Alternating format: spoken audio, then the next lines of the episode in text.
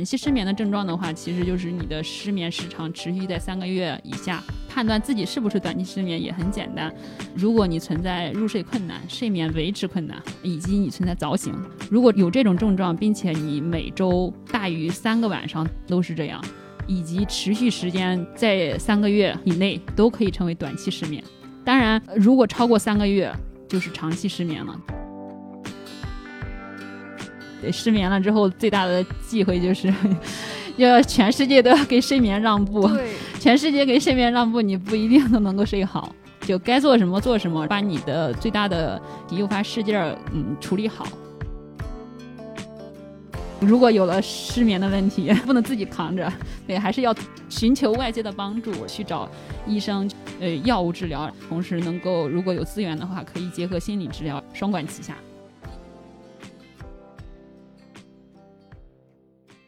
大家好，欢迎收听新一期的《和你谈心》，我是主播尤里。上一期我们聊到了为什么我们需要睡觉。很不幸的是，并不是每一个人都有好好睡觉的能力，有很多的睡眠障碍在影响着我们的睡眠质量，比如常见的失眠障碍。今天呢，我们就要继续深入的探讨睡眠障碍，尤其是其中的失眠问题。本期节目，文瑞和方圆将继续陪伴我们，请两位和我们听众朋友们打个招呼吧。嗯，大家好，我是文瑞，来自西南大学心理学院应用心理学专业，嗯，现在是在荷兰皇家科学院神经学研究所从事博士的联合培养。我现在的研究方向和我们本期的话题非常契合，就是研究人为什么会失眠，会有哪些因素影响到，以及如果我们有哪些有效的干预策略，还有有怎样的有效的评估标准、客观的诊断标准来评估和诊断失眠。所以很开心和大家一起聊一聊，如果我们遇见了失眠问题的时候，我们应该怎么办？有没有什么样有效的策略来应对我们的失眠问题？谢谢。方圆呢？Hello，大家好，我是方圆，我是来自阿姆斯特丹自由大学发展与临床心理学系的博士生。我的主要的研究方向是孤独症的跨文化研究，依旧是参与这个睡眠的话题，依旧是大家的热心听众和代班主持人。今天也很期待和大家一起直击当代青年人都会遇到的失眠的情况，让我们一起来直视失眠，然后更好的去应对它。说的太好了，谢谢大家。第一个问题，我们其实想知道，除了失眠之外，是不是还有一些其他的睡眠障碍，或者说睡眠相关疾病，可以跟我们科普一下吗？嗯，对，现在其实睡眠障碍，呃，是一个大家族，然后失眠障碍只是我们说是一个最为常见的睡眠障碍亚型。除了失眠障碍之外，嗯，其他最为常见的睡眠障碍亚型就包括睡眠呼吸暂停综合症，包括嗯快速眼动睡眠期行为障碍，包括睡行症，还有我们说不宁腿综合症，我想想还有嗜睡症，其实它都属于总体的睡眠障碍。当然，最为常见的哈，对于男性群体来说，最为常见的就是睡眠呼吸暂停。它其实是肥胖的或者是中年男性要更多一点。主要症状就是在睡眠的过程中，它会存在一个严重的打鼾。如果长时间的打鼾的话，呃，它的那个扁桃体和上颌肌肉会松弛，导致上颌塌陷。特别是在仰面的时候睡觉的时候，你的。你的肌肉在上一期节目的时候，我们有讲到，在深睡期以及在快速眼动睡眠期的时候，你的肌肉是非常松软的嘛？那你的肌肉松软，你的下巴会张开，然后同时你的上颌肌肉塌陷，这样的情况下，它会堵住你的呼吸道，因为我们的呼吸道其实是非常窄的。堵住了呼吸道之后呢，你一直打鼾，它是震动的嘛？它长时间震动，日积月累，然后堵住呼吸道就会憋醒，就会导致。呃，如果醒了，他可能翻个身继续睡，当然也有可能会一直憋醒。就是肥胖的人呢，他的扁桃体会变大，他的上颌肌肉也会可能就更会肥大一点，然后被堵的可能性会更大一点。比较危险的就是有很多中年男性他比较嗜酒。嗯，按理说，如果你的呼吸暂停超过十秒，你的血氧现在新冠哈，大家对指脉氧应该也比较熟悉。如果要去测指脉氧的话，超过十秒，然后时间越来越长，你的氧饱和度从一百会掉到越来越低。如果掉到小于九十甚至小于八十的时候，会非常危险。在正常情况下，我们的没有喝酒的情况下，你的身体的神经系统、内在系统会叫醒你，你会从睡眠中醒来。所以，他这种患者的典型症状。就是会有不断的觉醒，然后第二天早上起来会白天会非常嗜睡。当然，你如果喝了酒，就会存在你的神经系统会有一点处于我们说酒精麻醉的状态，有可能会叫不醒你，你有可能就睡过去了，就会出现会会出现憋气或者是甚至憋死的这种症状。在这在美国，因为美国其实我们说，嗯，他们糖甜食的天堂，或者是欧洲也是，但是欧洲好像我我感觉在荷兰肥胖人群是不太多的。嗯，他们可能运动的习惯比较多。对对对，荷兰一个人个儿也挺高，然后他们就经常骑行，所以荷兰人肥胖率好像不高，但是据说美国的那个肥胖率是很高的，再加上他们甜食就巧克力啊这种吃，所以美国的这个。睡眠呼吸暂停是非常严重的，嗯，然后也是受到整个群体的关注度比较高，可能在大家的嗯普通民众的眼里，这就是一个呃进入到呃每个人日常生活中一种都知道的疾病，但是在中国其实很少人知道，所以这个是一个非常值得重视的问题。它其他的失眠障、睡眠障碍亚型，嗯，我们说再说一个比较常见的，我们就比较有意思的。叫睡眠演绎快速眼动睡眠期行为障碍，它其实是在中老年男性上要比较常见。这个群体的话，它是正常情况下我们在做梦的时候会和别人交谈，会和别人，比如说你在打拳，你和别人打架，你你只是在梦里动，你不会肢体你不会动的，因为我们说肢体是松软的嘛。嗯。但是如果你的肌张力出现失调，比如说负责。负责肌张力调控的某个大脑的核团，或者是说某种地质，现在还不太清楚，就还在研究。如果出现了问题，那你有可能会出现演绎梦境的情况，就是你会在睡眠的过程中，你会甚至起来走，轻的话就是手手脚会舞动，然后重的话就可能会走。但是这种在夜晚的情况下是非常危险的，因为别每每每个人都在睡觉，你有可能会伤到你自己。轻的话，你就顶多伤到你。边上的床伴跟你一起睡的人，嗯，你重的话，你有可能自己会磕着碰着，或者是有生命危险的事情，又是你自己不知道的，并且这个，嗯，这个疾病现在的一个研究结论是说，它是老年老年男性更为常见嘛，同时也认为是，嗯，帕金森或者是阿尔兹海默的一个前驱症状，就有可能得了快速眼动睡眠期行为障碍的人，在未来十年。或者是到二十年之内，他可能有两到三倍的风险，然后会进化成老年痴呆或者是帕金森，所以这是另外其他一种。当然，其他还有很多我们说的过度嗜睡，就睡得睡不醒。对，还有一个很有意思的叫发作性睡病，就是它会按理说我们的睡眠周期是应该应该是从浅睡、入睡、浅睡、深睡到做梦，他你的第一个梦境肯定是在。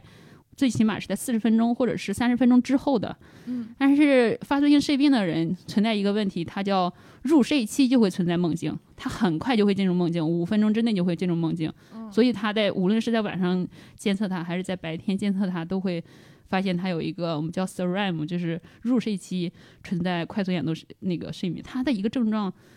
很快入睡，就是那种有可能让他在等红绿灯的时候，他有可能就倒了。但是这种疾病要少见一点，并且有遗传的倾向，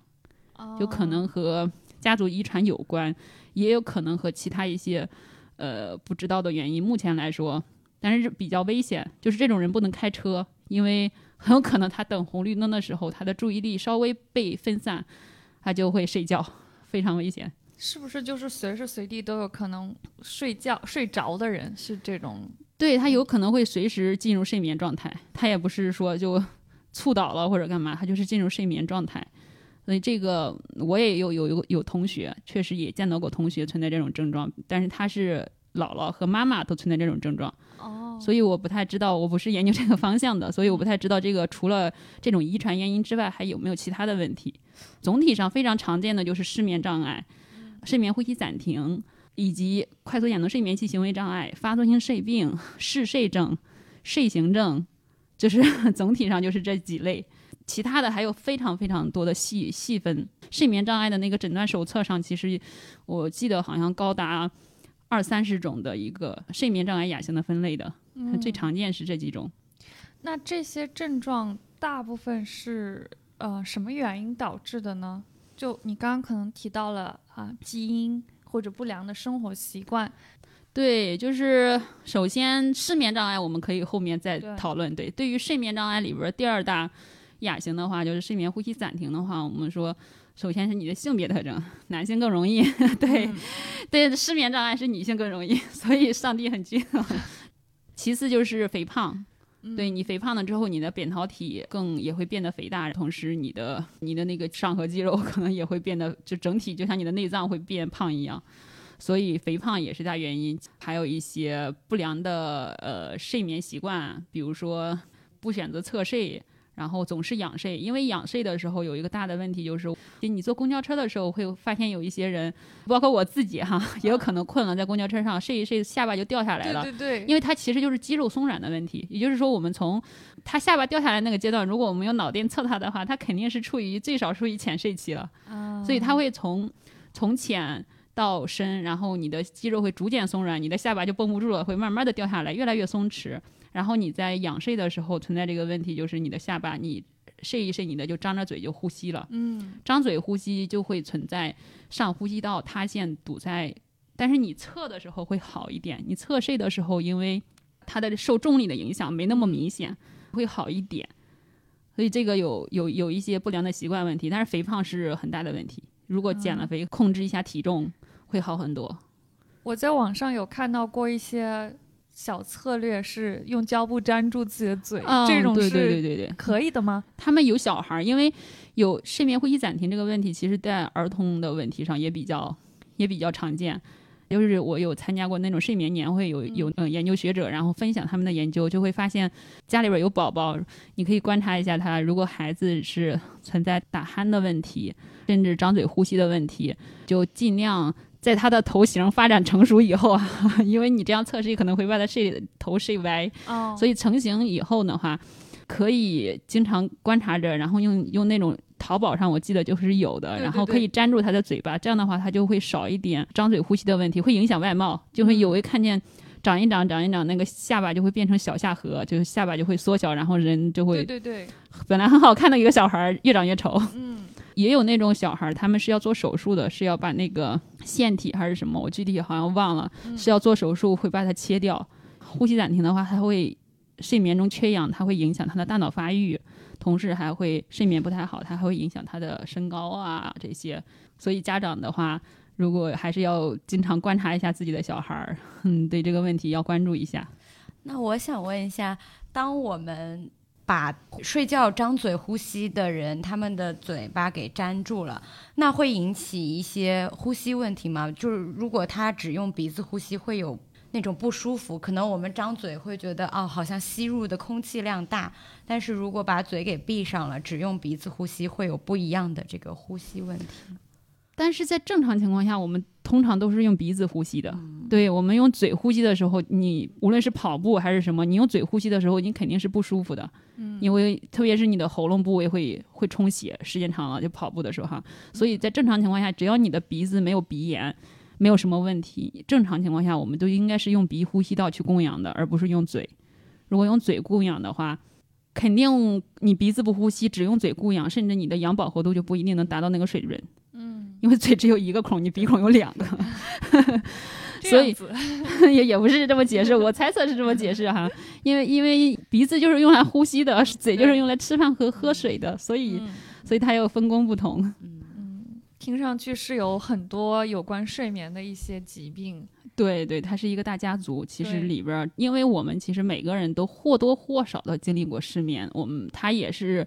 失睡眠障碍家族里边最为常见的，所以我们谈到睡不好的时候，就会谈到失眠。但其实除了失眠障碍之外，有其实有很多很多其他的疾病也需要我们去关注，并且也需要大家去做一下科普，知道有这么一个疾病。大家如果知道了，比如说睡眠呼吸暂停，可以多关注一下自己的爸爸、爷爷啊，因为对他们来说，如果他们本身还有一点嗯喝酒体重哦 体重超标，然后还有喝酒的症状，那就更应该关注一下他们，因为经常会有我的朋友跟我说说。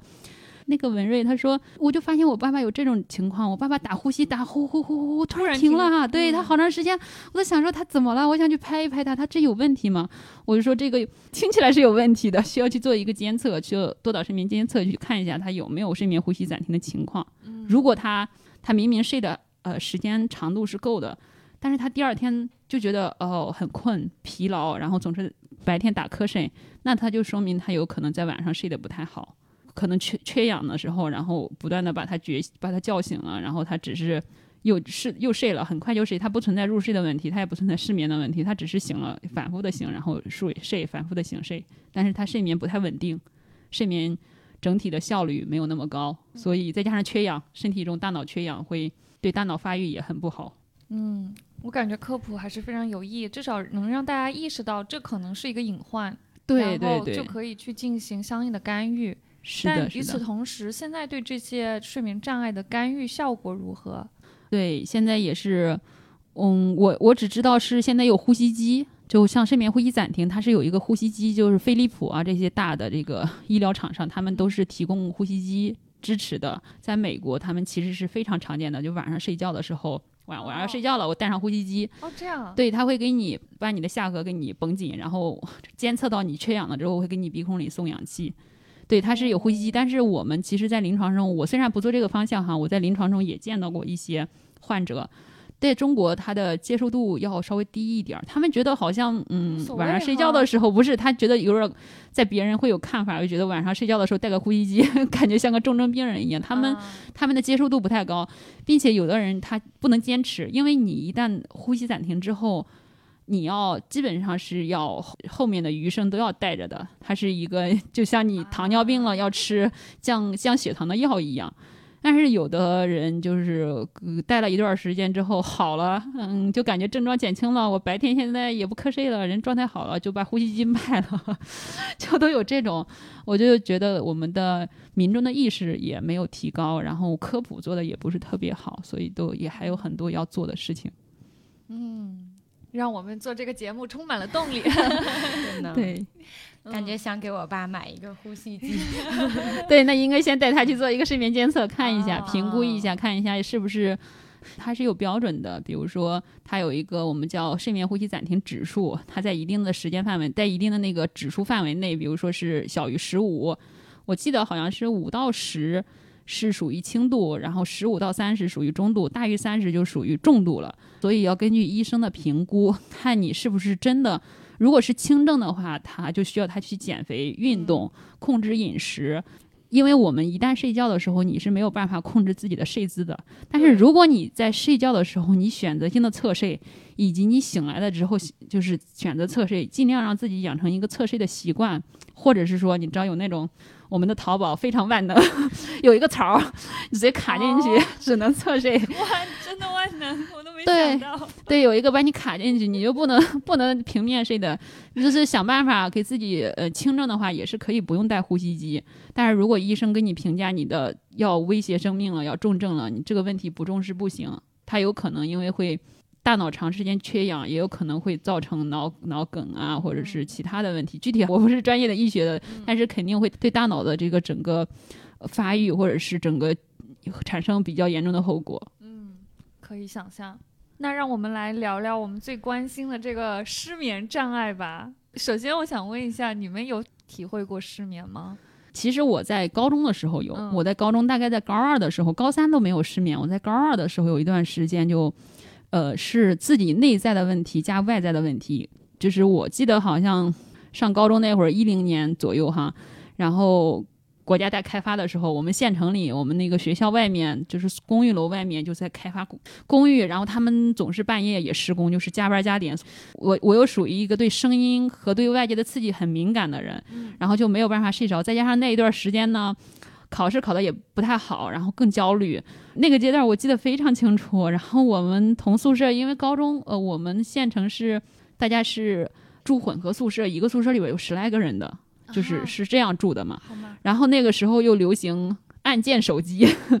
然后你就会发现，呃，跟你住宿舍的一个人，那个他凌晨两三点都还不睡觉，然后咔咔咔按那个按键手机，外面的噪音加上他的按键手机，加上你焦躁的情绪，就非常非常糟糕。但是度过了那一段时间，都忘了自己是怎么调整的了。好像后面成绩有一点点上升，然后后来又升级了，然后改了宿舍，好像就是自己慢慢对自己就慢慢消退了。哦到高三的时候反而不失眠了，到现在其实也嗯会偶尔的失眠，因为毕竟每天发生的事情，或者是今天会有一些突发的事情、不开心的事情，它肯定会对当下你今天晚上的失眠会产生立即的效应的。嗯是的，所以说，每个人都会经历过失眠，没有经历过的话，就说明你是非常幸运。对，恭喜！方圆呢？我是才出现的这个失眠的情况，这个问题我也不是不不能确定到底是因为什么而引起的。就是我在当天也喝了酒，然后呢，同时这这一天也发生了一件事，就是我一个非常好的朋友，他刚刚来到荷兰，然后从从荷兰的最南部罗尔蒙德要回到阿姆的时候，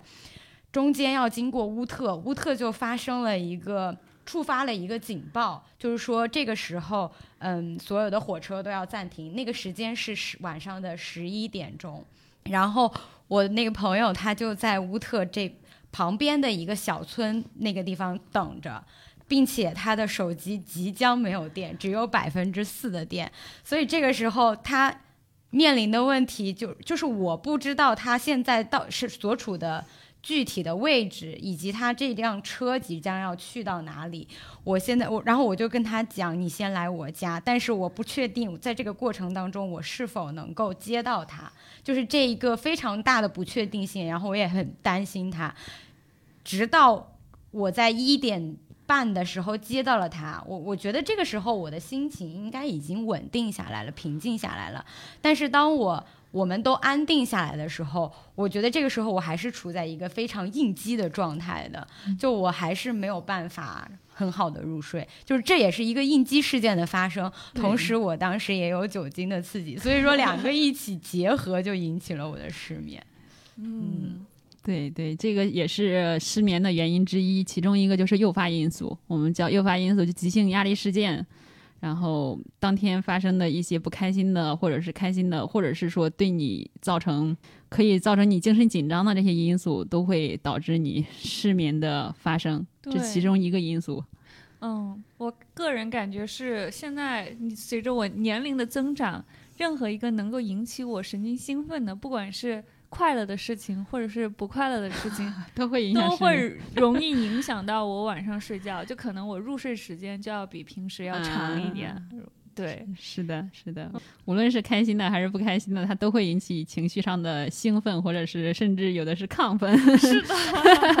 对，我们需要花很长一段时间让自己的大脑和身体安静下来。对。对，嗯，而且现在就感觉我夜晚容易醒的次数比以前要多。我很一，我感觉我已经很久没有那种一觉睡到天亮的那种幸福的睡眠了。嗯，对，但我感觉睡眠质量还行，就并没有造成特别严重的后果。但是我还是期望着能够有那种一夜到天亮的睡眠。嗯，对，每可能呃没有出现问题的时候，大家都从来没有想过这个问题。当然，一一它出现了一点问题的时候，就会想，啊、我怎么才会调到以前？会有一点点渴望它会。但嗯其实，如果你整体上没有太大的影响你的日常生活的话，其实和现在这个状态共存也未尝不可。啊，对，因为接受它嘛，你要去改变它，其实还挺痛苦的。对，你要花很多时间和精力，然后甚至就是要调节自己的生物钟啊这些，所以它只要不恶化，然后没有影响到你的呃日间的生活，然后和它共存也不是不可以。对，就像我以前是早起型的人，嗯因为上高中，你每天早晨要六点钟去上早自习，你就必须得在六点到十二点之间，你就得我就得睡着了，否则我第二天是没有精神的。而且我的生物钟在这个时间我就已经困了，然后在六点多的时候我就自己就醒了。然后我们的每天的早自习早晨就是精力最充沛的时候，嗯那那一段时间我就是早起型的人。但是现在疫情期间，我们都在家工作，这个固办公时间非常的不固定，然后我的睡觉时间也逐渐的推后，导致我没有办法早起，所以就从早起型的人变成了夜猫型的人。这这个可以等，可以等一个外部压力给你。对，把你 强制校正回去。对呀、你要让你八点上班，你就不敢这么玩了。对嗯，那其实这就关系到了一个大家可能都想知道的问题：怎么去判断我们这个失眠的情况有多严重？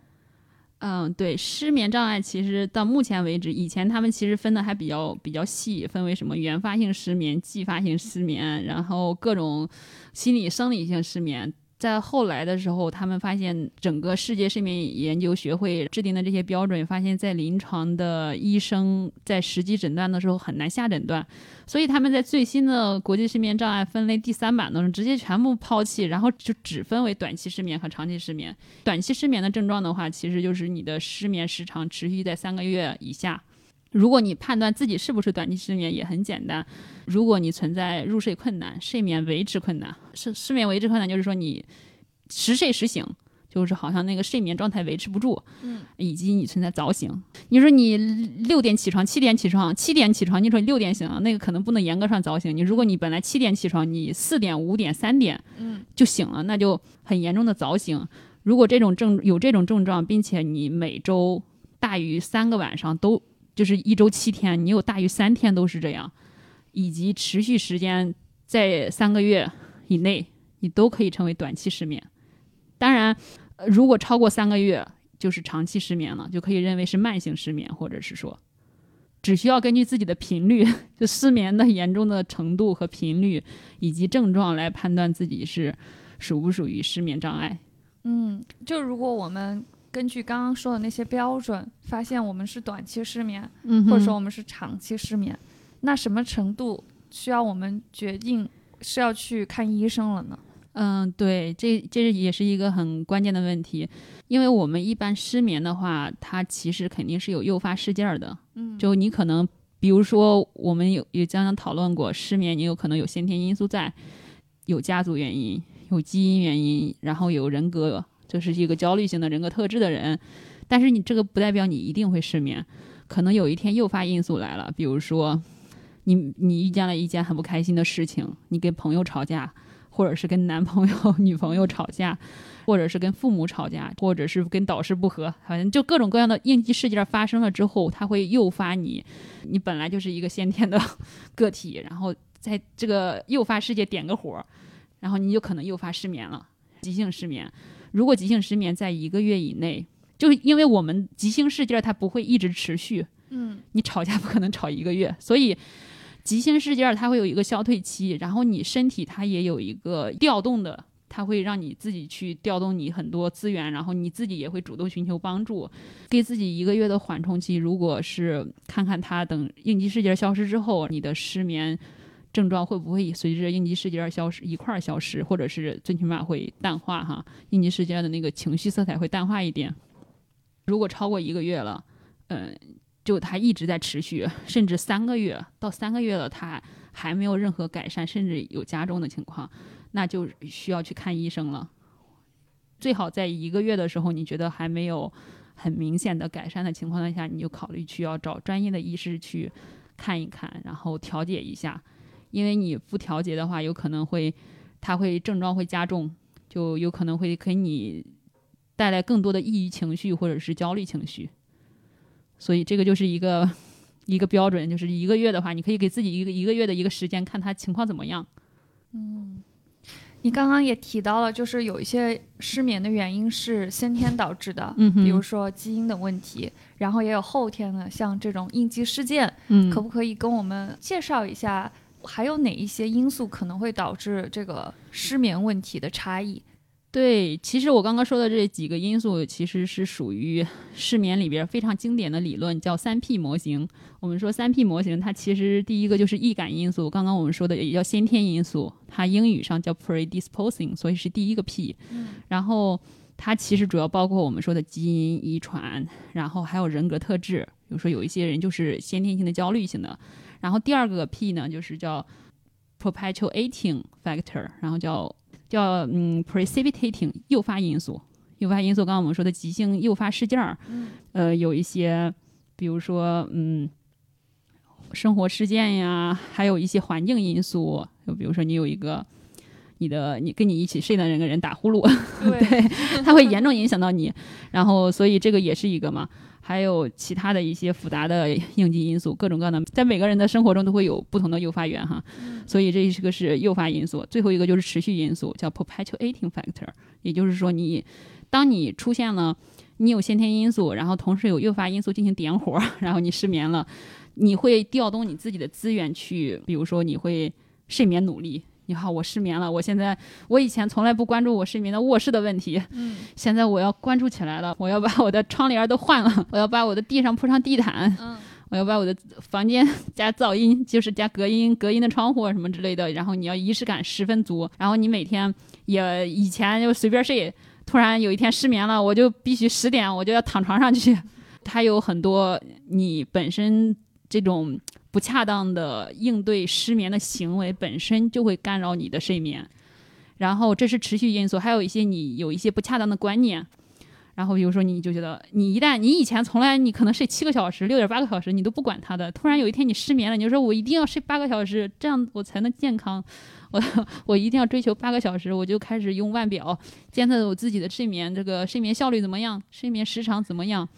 就是他有一些不恰当的观念，然后也开始大量涌入你的大脑，然后你会变得非常焦虑，关注睡眠，关注嗯失眠。每天晚上躺在床上睡不着，翻来覆去想着我如何才能睡着？几点了呀？我看一看手机，一点了还没睡着，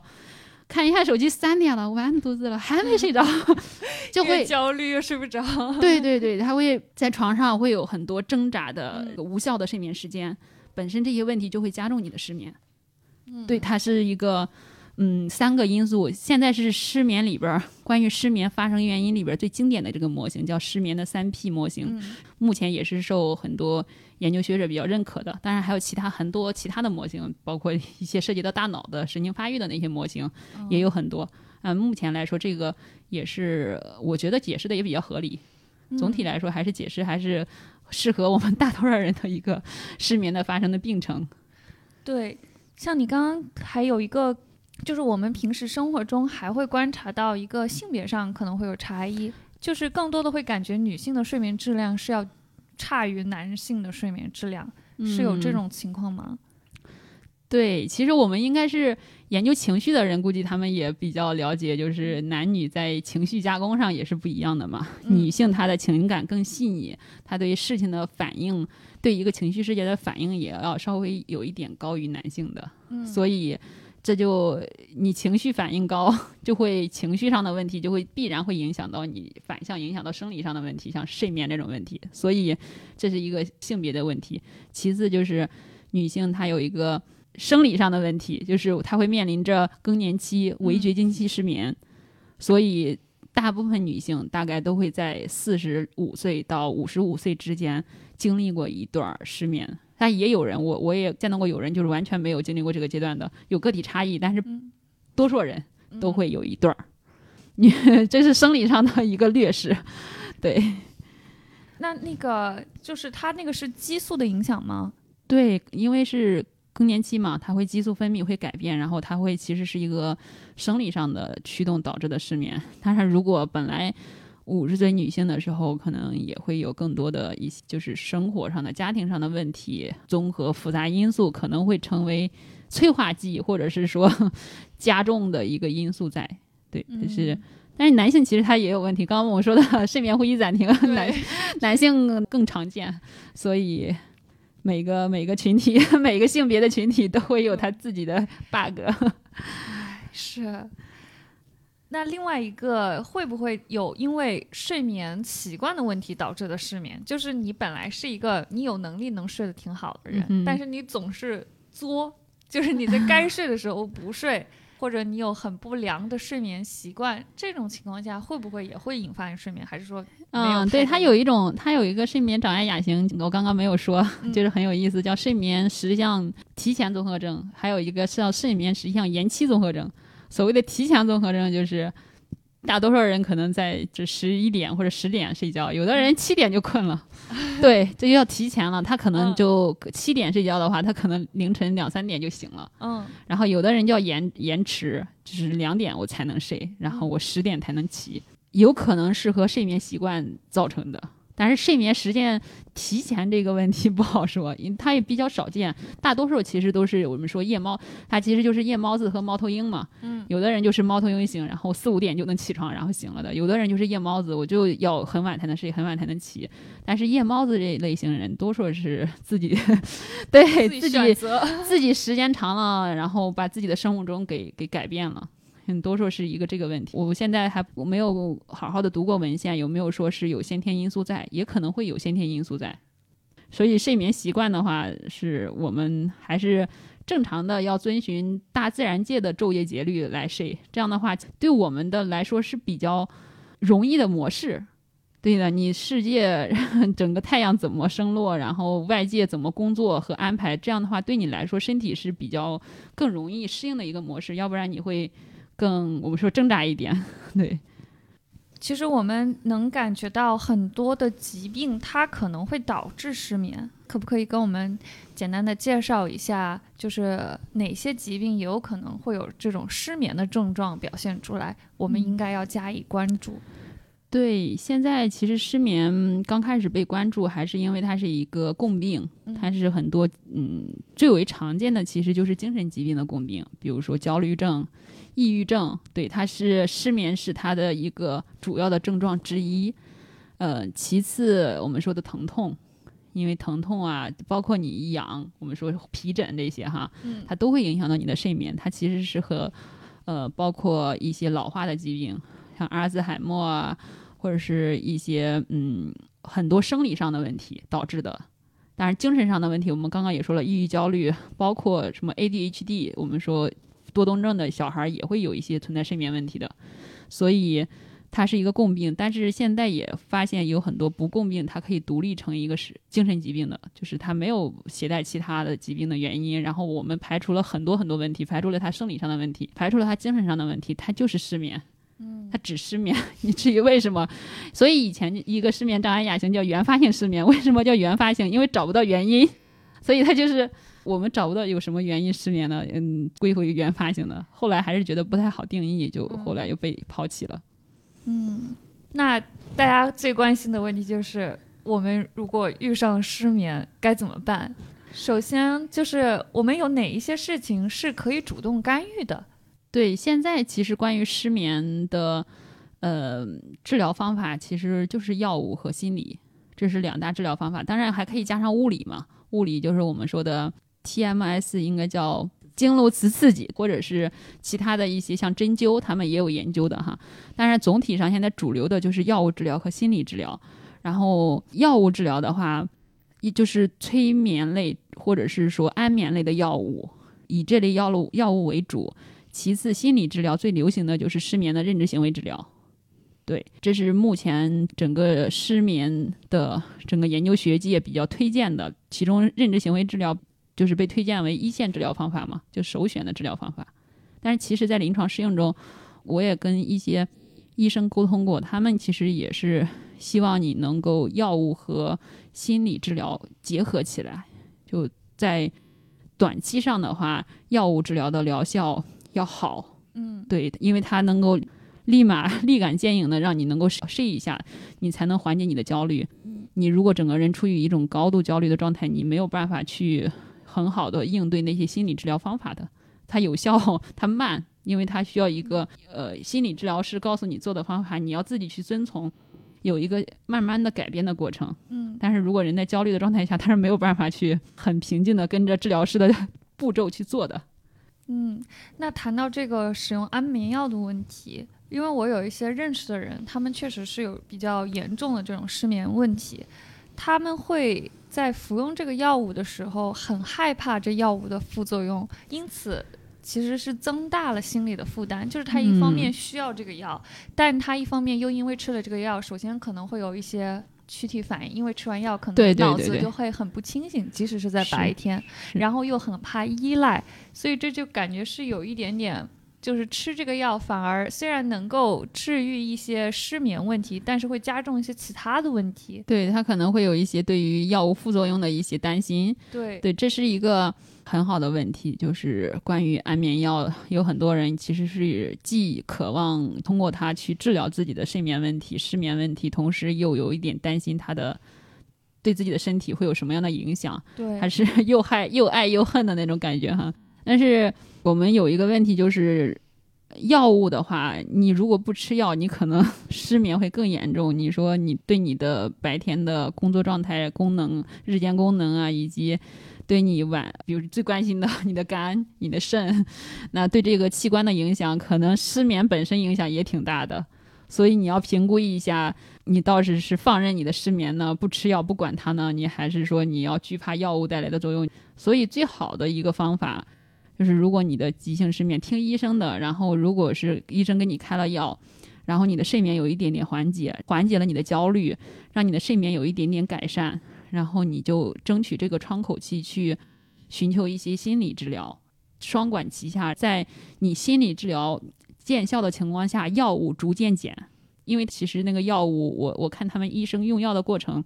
刚开始你严重的时候可能会让你吃一颗，嗯。然后后面辅助心理治疗进来之后，会慢慢的让你减到半颗，然后二分之一克、四分之一克、六分之一克，它会让你减的非常非常小，最后直接完全就是就是一个脱敏的过程，让你把药物完全丢掉，药物可以自己通过心理治疗，然后让自己的睡眠整个昼夜节律回到一个很好的、很规律的水平，同时让你自己的情绪有一个很好的窗口期得到了调整，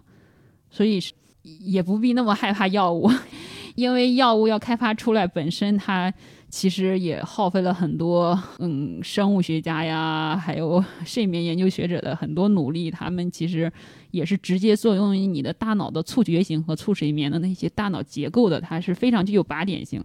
对，直接是让你多分泌一些促睡眠的神经递质或者是促觉醒的神经递质，但多数是促睡眠的，对。有有嗜睡的人，他是要吃一些的，然后让他们 多释放一些促觉醒的神经递质的，有它的合理性，但是要客观的对待。嗯，所以还是要听从医嘱，可能不能是自己感觉睡得稍微好一点了就把药停了。因为药物它其实有一个问题，它会产生耐药性。嗯，它吃一段时间之后，这个药可能会因为你的身体，它会对它就没有什么太大的用了，所以你有可能要去找医生换药。然后你不可能自己擅自停药，然后觉得它没用了你就停药，有可能你是需要换一个药。但是在吃药物的同时，一定要想一下，为什么这个失眠的诱因一定要排除？嗯，比如说因为一些嗯关系什么人际关系上的问题，那就想办法去解决这些人际关系，就是让自己的这个应激因素稍微排一排雷。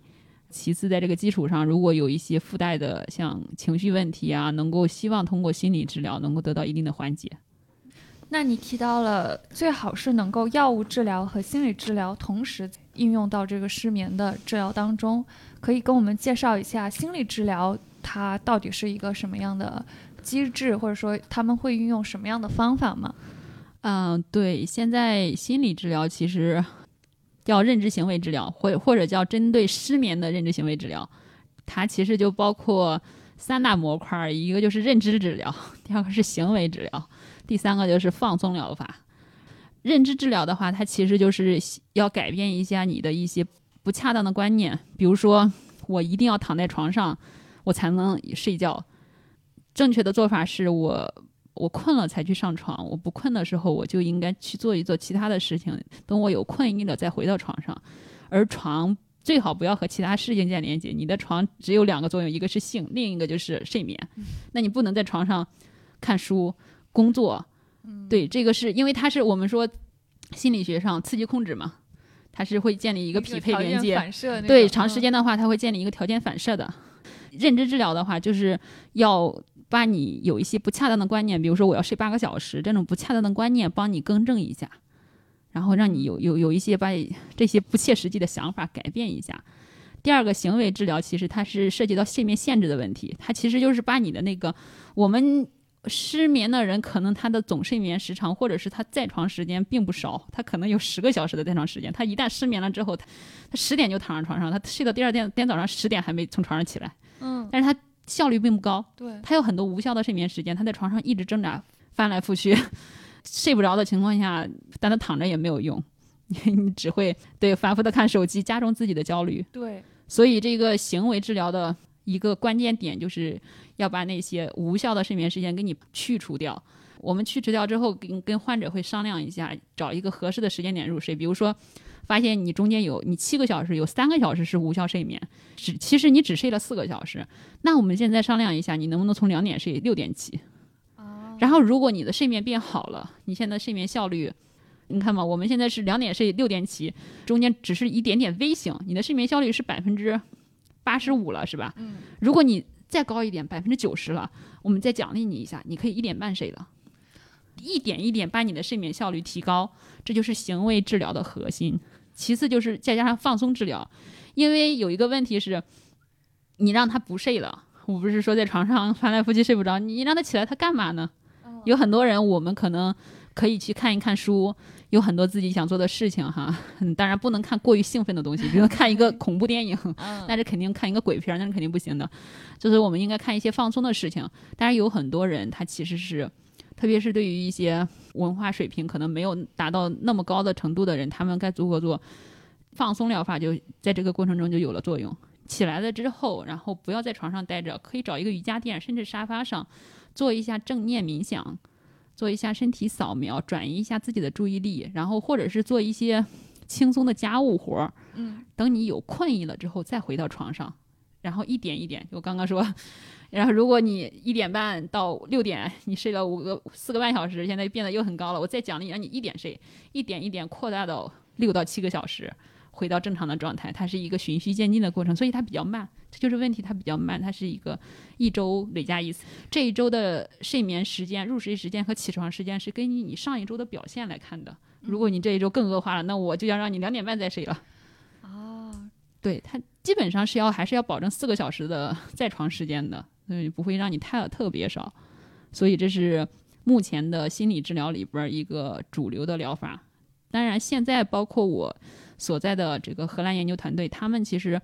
也在试图去加入一些新的治疗方法，因为我们研究发现，即使是做认知行为治疗，它相对于你治疗之前，你治疗之后，相当于你治疗之前是有了很大的改善，但是你还没有回到你以前不失眠的那个状态，所以可能还有一些因素没有完全拔除掉，所以他们现在在加入一些，比如说生物钟治疗，加入一些物理治疗，像针灸。或者是说，嗯，能不能考虑一下加个广场舞？对，加一个睡前 对睡前广场舞，或者是睡前你运动一到两个小时，或者是慢走一到两个小时，结合各种疗法，然后能够让你看看有没有其他更有效的方法纳进到这个疗法中。就像曾经以前是没有放松治疗的，后来发现正念冥想是一个非常有效的方法，他们就把正念冥想纳入到了失呃 CBTI 我们叫就失眠的认知行为治疗这个疗程中，一直在不断的发展和往里边递补。对，所以还是嗯，如果有了失眠的问题，不能自己扛着，对，还是要寻求外界的帮助，然后去找医生去呃药物治疗，然后同时能够如果有资源的话，可以结合心理治疗，双管齐下。对我比较担忧的就是国内其实很多地方它是没有资源能够接触到这个心理治疗的，但是你刚刚说到他心理治疗的一些内容，关于他的一些具体的方法，其实是我们自己就可以去。尝试使用的，那我们是不是可以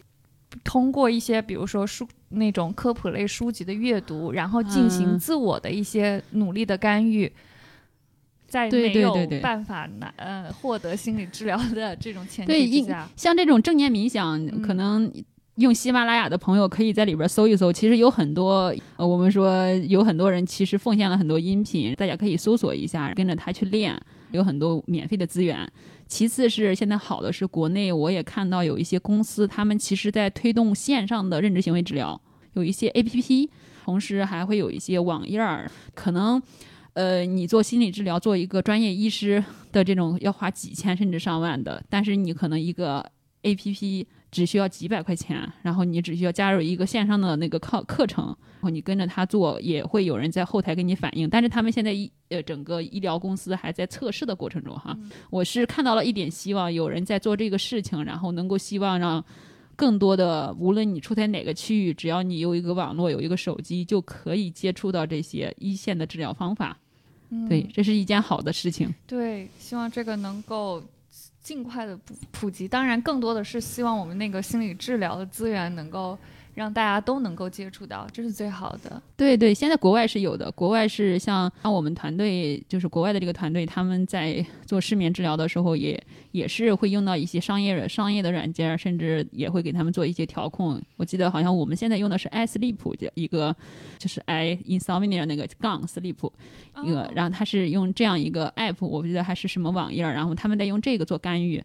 国内的话，我不记得具体的名字，但是他们也在积极推动这一方面，所以希望在未来的有一天，大家可以下载个个手机软件儿，不用跑到很远的地方就可以获得有效的治疗。嗯，对。其实我还有一个问题，就是就是大家可能遇到比较严重的失眠问题的时候，需要去考虑的。但如果只是短期的那种失眠，可能没有到需要求医的那种地步的话。我们是可以做哪些事情帮助我们啊减少这个失眠的影响，然后提高我们的睡眠质量？有什么样的具体的那种小建议吗？嗯，最大的问题就是，如果你遭遇了短期失眠，然后你 肯定知道那个诱发事件是什么，尽量解决那个事件，先把最大的问题原因拔除掉，这是一个最应该做的事情。其次就是给自己一点信心，你要相信你自己的心理资源和身体资源是能够应对它的，尽量该做什么做什么。对，失眠了之后最大的忌讳就是要全世界都要给睡眠让步，对，全世界给睡眠让步，你不一定都能够睡好。所以就该做什么做什么，然后把你的最大的诱发问题、诱发事件儿嗯处理好。比如说跟男朋友吵架了，是吧？要不然分手，要不然咱好好谈一谈，咱们继续保持这个关系，是吧？这是干净利落的处理掉。还有其他的那些，就是处理这些事情，一定要把这个最大的问题解解决掉。其次就是运动啊，洗个热水澡啊，这些啊，就是对于你的身体和对于你的睡眠都有好处的这些事情。嗯，如果没有的话，可以选择尝试一下；如果有的话，要选择坚持。对，嗯。对，这些都是蛮实用的一些。对，运动肯定是对任何疾病 对都有益处，应该说。对对对，但是运动的话，我比如说我要是在睡前一个小时，然后做，比如说做 hit 这种高 强度间歇性运动，就会比较累。所以觉得这种运动的话，还是要选择那种尽量舒缓一些，啊，对对对，帮助你心率。呃，调节在一个比较稳定的水平，会比较帮助入睡。对，可以做一些像瑜伽拉伸啊这种比较缓慢的，因为你做一些很高强度的，它会导致你的体温升高。那体温升高的话，你包括你的大脑可能也会变得稍微兴奋一点。它其实，在调到那个状态，它需要一个过程。所以你的运动，如果是那种强度的运动，你比如说健身房的跑步啊什么之类的，也要保持在睡前三个小时以前。对，睡前三个小时之内就不要做剧烈运动了。然后你要做的话，也是做一些舒缓的拉伸的运动，或者是说做一些很放轻松的那种那种运动更好一点。洗澡的话，他们也是建议你在睡前一到两个小时洗个热水澡。但是快要睡觉了，你不要倒你你这十二点睡觉，你说十一点半我去，也其实也是可以的。如果你没有失眠的问题，这些都不是问题。对，如果你要是有这个问题了，那可能稍微注意一点会好。嗯，我还想补充几个小妙招，可以可能我自己用的，就是还有就是，首先就是怎么样能够让我们去入睡？第一个是避免会影响你入睡的一些因素，比如说咖啡因啊、茶呀这些东西，你下午就减少。咖啡因的摄入啊，减少喝茶，然后以及你要准备入睡的时候，给自己一个入睡的环境啊，窗帘拉的比较紧，就是减少光刺激，减少蓝光，减少看手机的时间嘛。嗯，对。还有就是。呃，你可以戴上耳塞，戴上眼罩，然后给自己一个暗示，我要睡觉了。就是我在躺在床上要睡觉的这个过程，那我就即将进入一个状睡眠状态了。还有就是，当你躺在床上发现我自己睡不着的时候。那就像文瑞刚说的，我们就接受我这个睡不着的情况，而不要是说想着说，哎呀，我今天又睡不着了，好难受啊，我就翻来覆去睡不着。这个时候可以起来接受这个事实，然后想着说我慢慢来，慢慢来，这是要有一个过程的，我慢慢就会睡着。那你可以看看书，写写字，写个日记，记录一下今天，可能很快你就已经到达那个状态了。另外还有一些就是。渐进式肌肉放松，感受你的手臂的紧张，然后放松，然后肢体的紧张放松，这会比较容有有帮助。还有一个呼吸法调节睡眠，就是腹式呼吸，对。先用鼻子自然吸气四秒，然后屏气七秒，在最后吐气八秒，就是这样的一个慢慢的一个呼吸方法，然后让自己冷静下来，也会比较帮助入睡。对，这些也都是我们说在失眠的认知行为治疗里边，我们那个认知治疗那一那一部分是要着重跟所有的患者解释的，就是说有有有一些。呃，喝咖啡，比如他其实中国人喝咖啡不太多哈，这外国茶，对 中国人也喝茶，对他他们还有一些饮酒也是，酒精也是最好在睡前不要，它会引起兴奋嘛，还有烟、尼古丁这些，它都会是兴奋性物质，所以这些事情都是在认知治疗这一部分是着重会和参加治疗的患者会解释的，然后其次，嗯，包括刚刚方圆也说的，你要有一些。现在可获得性其实很广，你随便去搜一个 app，包括喜马拉雅，然后你都可以搜，比如说渐进式肌肉放松、腹式呼吸法，这些都是免费的。就是你不行的话，开个喜马拉雅会员也是可以的。喜马拉雅打钱，对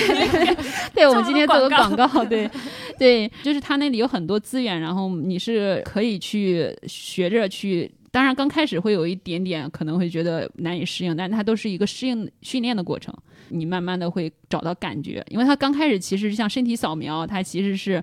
呃，音乐就是让我们从脚趾开始感受你的脚，对，然后再慢慢的无限放松，然后从一直从脚扫到你的头皮，对，它是一个需要完全沉浸，就是它是要全身注意的过程，但是这个注意力它其实也是需要训练的，你刚开始可能练一练你就。百分之五十 在飘在外面，对，但是慢慢的你就会全神贯注，所以大家可以利用一下手上的资源。刚刚我们说把急性事件解决掉，找一些可以调控的方法。或许你这个一个月之内，你自己随着事件的消失，你自己稍微一些调控的方法，它就自然而然的睡眠就回到了那个状态了。啊，如果一个月之后，甚至三个月之后，他还没有好，自己就不要挣扎了，对，去找求医，对，是需要找医生去帮助了。嗯，因为我觉得，呃，人最大的优势就是人可以去社会关系的支持，你是可以向外界发出求救信号去寻求帮助的，就是社会连接性更强。嗯，对，这个可能既是影响我们睡觉的一个 来源，也 对对对帮助我们解决失眠问题的一个相辅相成。是的，就我个人还有一个小方法，也想分享一下。我但我不知道它的机制啊，就是因为我是一个可能入睡有一点点困难的人，所以我试过很多的方法，然后发现对我最有效的是那种呃，是想象法，就是嗯。我试过那些什么扫描啊、呼吸，感觉用处都没有特别大。但是只要我开始觉得，啊，我要去在脑中构建一个故事，就是我要去想象一个故事，嗯，然后这个情况下，我很快就睡着了。我不知道为什么，对他。它其实入睡困难最大的问题就是你如果不转移注意力的情况下，你会反刍你今天不好的事情。对我可能是一直在反刍。对，你会想象我今天和我导师讨论，结果不太好，很烦。对，有一些不开心的事情，你会，它会让你大脑过于兴奋。嗯。但是如果你给自己把自己的注意力转移一下，想。比如说，你构建一个故事，构建一个画面，它其实是转移注意力的。把你的注意力转移了之后，你不会再去反刍这些，无论是正性的还是负性的事件儿，然后你这样就进入一个放松的状态了。这个构建事件的这个过程中，或者构建故事画面的这个过程本身，其实就是一个对你来说是比较放松的过程。所以就看每个人对是要尝试一下，对有很多方法，就包括他们有那个什么。听那个海浪的那个声音，对对对对，或者听雨声，对，你就看每个人他其实都不太不太一样，每个人的那个需要自己去尝试，找到适合自己的那个方法。嗯，对，这个这个很有用。然后还有一个问题就是，我们在市面上能看到很多是宣称可以帮助我们入眠助眠的那些保健品，像。褪黑素可能也被归在这一类的保健品之中，呃，你会对这个有什么建议吗？这个是是我们能经常吃的，真的用来辅助睡眠的东西吗？其实他们这个也在一些睡眠的研究论坛上，他们也有一些医生讨论这个问题，就是我们曾经说的脑白金，最近这几年好像不太有声音了哈。早早些年小时候的时候挺火的 广告，对，脑白金其实最本质的就是褪黑素。啊，对，就是我们刚刚说睡眠，它其实有两两大系统嘛，一个是促睡眠系统，一个是促觉醒系统。嗯，但是这两个系统其实都是都是和脑干呀以及网状系统有关，但是还有一个和睡眠的呃有关的一个脑部结构，就叫松果体，它其实被称为上帝之眼，就是有很多 欧洲的那些雕塑里边，他会他们都会把额头上那个那个那个眼开成一个松果的样子，它这个被称为是一个感光的。一个脑部结构，它会根据你外界的这个，比如说太阳落山之后，黑黑夜到来了，它就会开始分泌褪黑素，松果体就会分泌褪黑素，然后会让你逐渐有困意的感觉。褪黑素的话，它在短期上来说，它对有一些人群是有用的，比如说短期失眠的一些人。你可以，我们调时差。对，调时差是一个非常重要的，就是它的褪黑素最重要的一个问题，就是对于一些倒时差的人、倒班的人，比如说那些护士、医生，他们经常黑白颠倒哈。这个倒时差的人，还有倒班的人是是非常常见的一个用于调节的一个保健品，不能算是药物。还有就是一个短期失眠，你是就刚刚说我们在一个月之内哈，你试图寻找一些方法的时候，可以稍微服用一点褪黑素，用于辅助。但是长期的话，不太清楚它的长期会不会有什么不好的影响。现在目前还不清楚，长期的那个药物没有经过临床验证的，到目前为止，它的作用机制也不一样。如果你要长期失眠了，肯定不能长期服用褪黑素的，它会可能不会带来，不会带来你的睡眠质量变高，可能会导致你整个节律紊乱什么之类的，所以。还是要谨慎使用。对，要谨慎使用。还有一个人就是我们刚刚说睡眠时相延迟综合症。嗯，比如说 两点，两点睡，十点十点起的人，他以前上学的时候可以，但是等于他他有现在八点，他找了个工作，八点上班，他六点就要起床了，他现在不行了，但是他依然没有睡意。本来现在就要求他六点要起床，那他最起码要十一点睡。他以前一个两点才能有困意的人，那可以服用一点褪黑素辅助一下，让他的睡眠时时相稍微往前面拉一点。嗯，所以对有一部分人，他其实是可以用的。而对于那种失眠的人，短期来说，你可以稍微尝试一下，但是肯定不能作为长期一个治疗失眠的药物来用的。最起码现在没有经过临床验证。对。那我想问一下，既然褪黑素会有在一定程度上帮助我们调节睡眠吧，但是它依然是一个非处方药。对。那我们。即使是可以在保健品店获得，我们是否需要遵医嘱，还是可以说自己按需服用呢？以及服用到什么样的程度？因为褪黑素可能会一定程度上影响我们的那个睡眠节律嘛？那我们自行服用到一个什么样的程度，我们觉得不可以再继续用了？这个问题其实。因为它不是处方药物，它是一个非处方药物，所以很难去评定。总的来说，就是没有什么标准，服用多少，服用多长时间。但是我们的一个标准就是，它不是一个长期的药物，它不是用来治疗失眠的。它的作用主要是对于倒时差的人和睡眠时向后移的人来说会有一点点用。如果你刚开始面临一点失眠，然后你想让自己有一点困意，那是稍微可以有一点服用的，因为它是非处方，你可能危害没有那么大哈。即使有副作用，如果是有很强的副作用的药物的话，它就是肯定会进入处方的，所以可以稍微尝试一下，但是肯定不能长期服用。目前来说，没有什么呃临床证据可以证明它没有危害。嗯，就没有人研究这个，也可能有人研究，我没有看到相关的文献哈。对。我感觉今天也聊的差不多了，大家还有什么要补充的吗？对，要不然我们最后总结一下，提个建议。对我们是在失眠的时候，如果是要做临床干预的话，我们最后会有提大概十个建议左右。对，我们可以做一下总结。那我们如果如果面临失眠的时候，我们应该怎么做？第一条是建议你睡到恢复精力即可，尽量减少赖床行为，也就是你在床上花费的时间越多。你会导致片段睡眠和浅睡，它本身会影响你睡眠的体验感。第二条就是要尽量选择按时作息，就是让你的生物钟和外界尽量保持一致。这样的话，对你来说，对你的身体和对你来说都是一个比较容易的模式。嗯，第三条就是要。选择规律锻炼，这个无论是其实无论对哪个方面是吧，运动锻炼应该是永恒永恒的话题。对，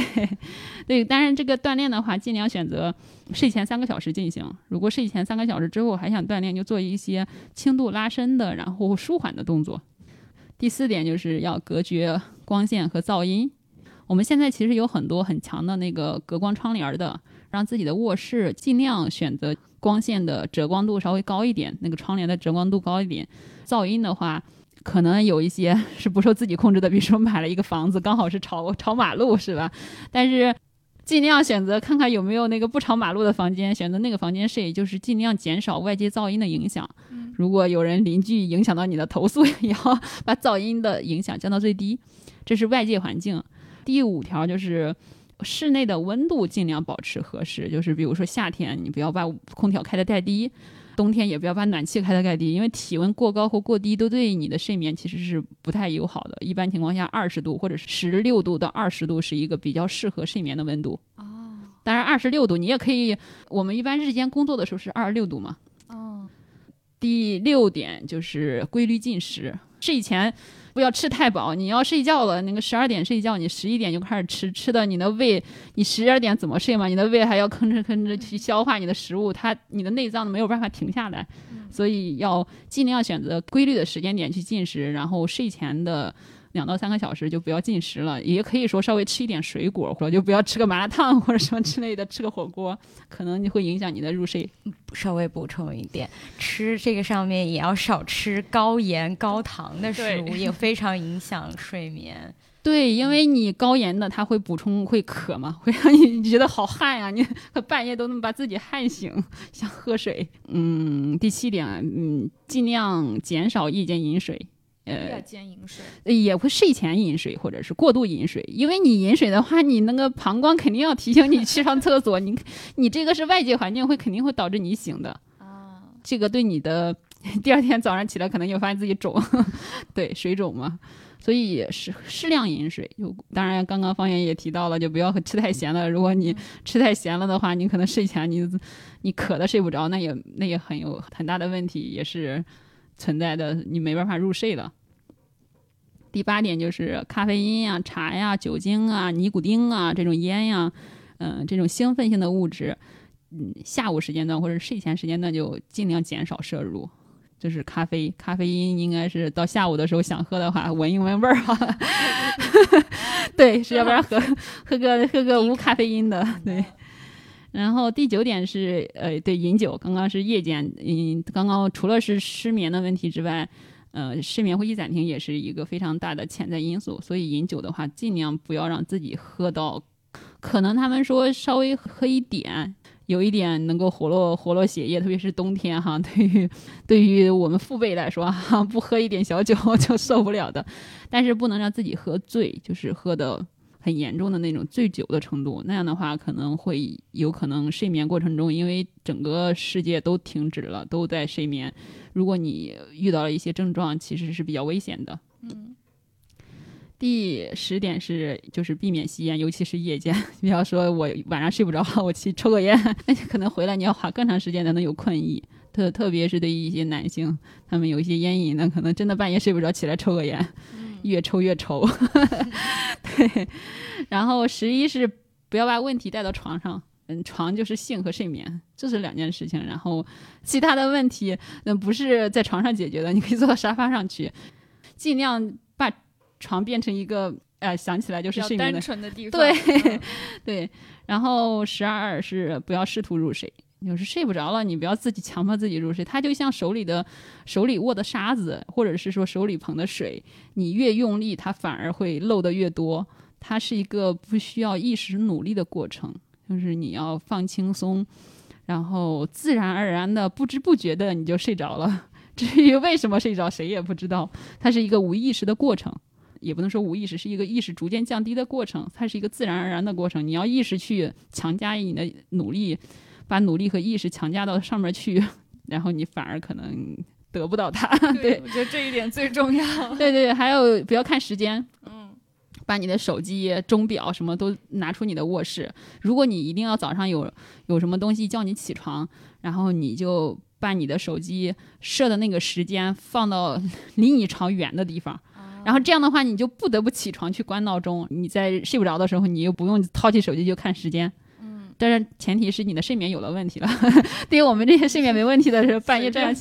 对，想放哪放哪，砍脸上都没回事儿。甚至我还要记录一下睡眠时间。对，最后一条就是。嗯，避免白天打盹儿或小睡，因为对于中国人来说，其实都有午睡的习惯哈。对于外国人来说，他们基本上没有，甚至一点多，同事将将说嗯吃吃午饭呀。对我都有点困的时候，他就说我们去吃午饭呀。所以他们是甚至吃着午饭还能在讨论着课题。所以外国人是完全没有午睡的习惯，但是中国人是一个老祖宗传下来的习惯。所以你要睡的话，尽量不要睡，因为睡的话，它会降低你的睡眠的那个内稳态。会会降低的话，你再往上爬升，可能就回不到那个你本来不睡的时候那个高度了。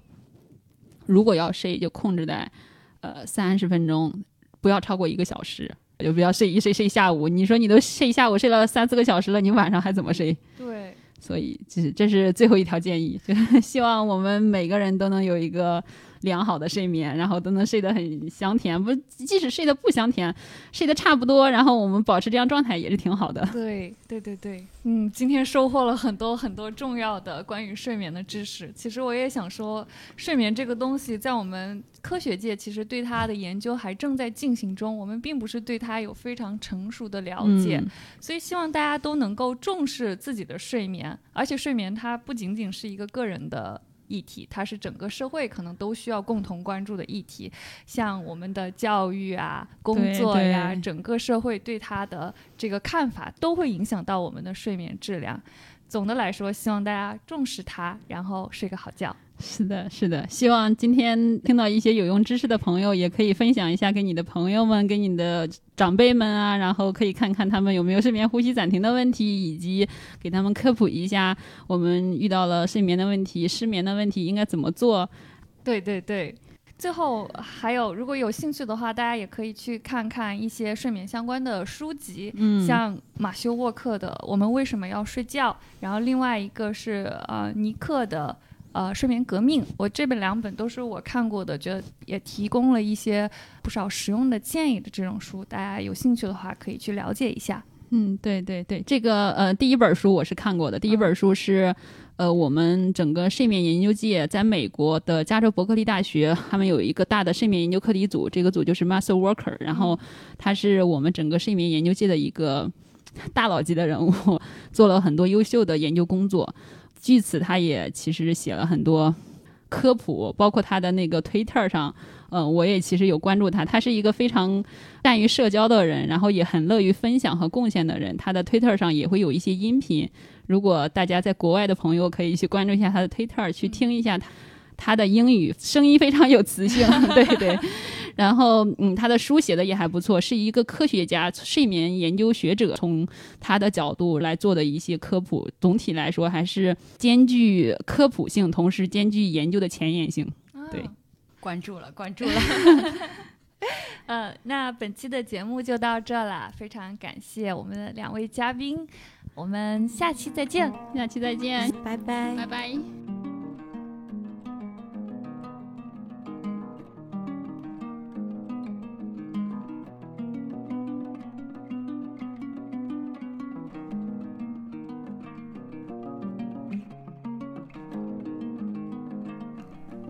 和你谈心是一档由几个在荷兰学习工作的心理学研究者发起的播客，